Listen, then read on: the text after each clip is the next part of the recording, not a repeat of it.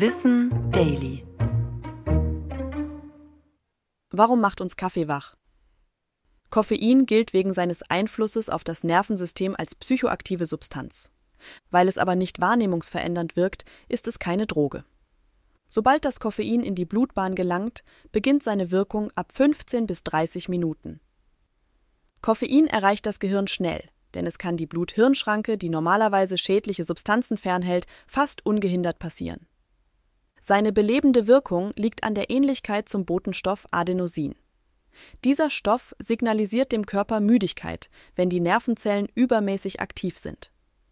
Koffein aber blockiert die Adenosinrezeptoren, was das Müdigkeitsgefühl abschwächt.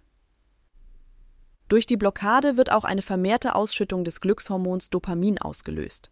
Das verbessert die Signalweiterleitung von Nervenimpulsen und fördert die Aktivität. Es kurbelt auch die Produktion der Stresshormone Adrenalin und Noradrenalin an. Dadurch verengen sich die Blutgefäße, der Blutdruck steigt und die Organe werden besser durchblutet. So verbessert sich die Aufmerksamkeit und Konzentration. Außerdem bringt Koffein den Darm in Schwung und regt die Verdauung an. Diese Wirkung hält dann rund drei bis fünf Stunden an. Die Reaktion hängt aber davon ab, wie häufig eine Person Koffein zu sich nimmt. In der Natur kommt Koffein übrigens als Nervengift vor. Pflanzen benutzen es als Abwehrstoff gegen Schädlinge. Um für den Menschen gefährlich zu werden, müssten wir aber etwa 100 Tassen Kaffee trinken. Das war Wissen Daily, produziert von mir, Anna Germeck, für Schönlein Media.